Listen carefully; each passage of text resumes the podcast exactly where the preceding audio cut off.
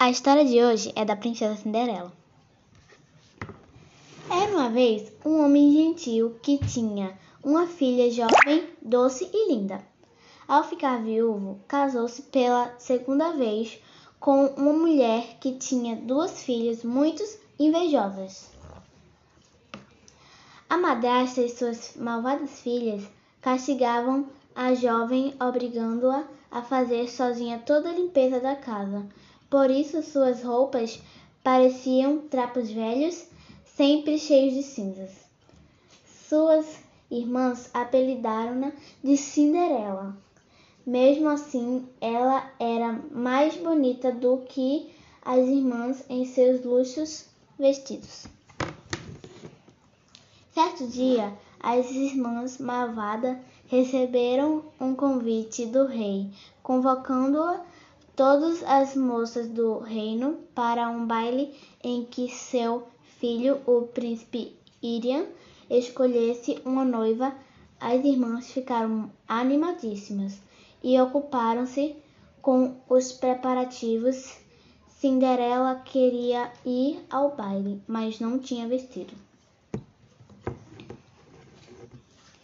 Cinderela estava muito triste de repente aparece, apareceu uma fada madrinha e a transformou em uma linda princesa. Um, uma carruagem dourada a levou ao baile, porém ela teria de voltar antes da meia-noite. No castelo, o príncipe ficou encantado com Cinderela e quis dançar só com ela. Quando deu meia-noite, Cinderela saiu correndo pelas escadarias e deixando para trás o seu sapatinho de cristal.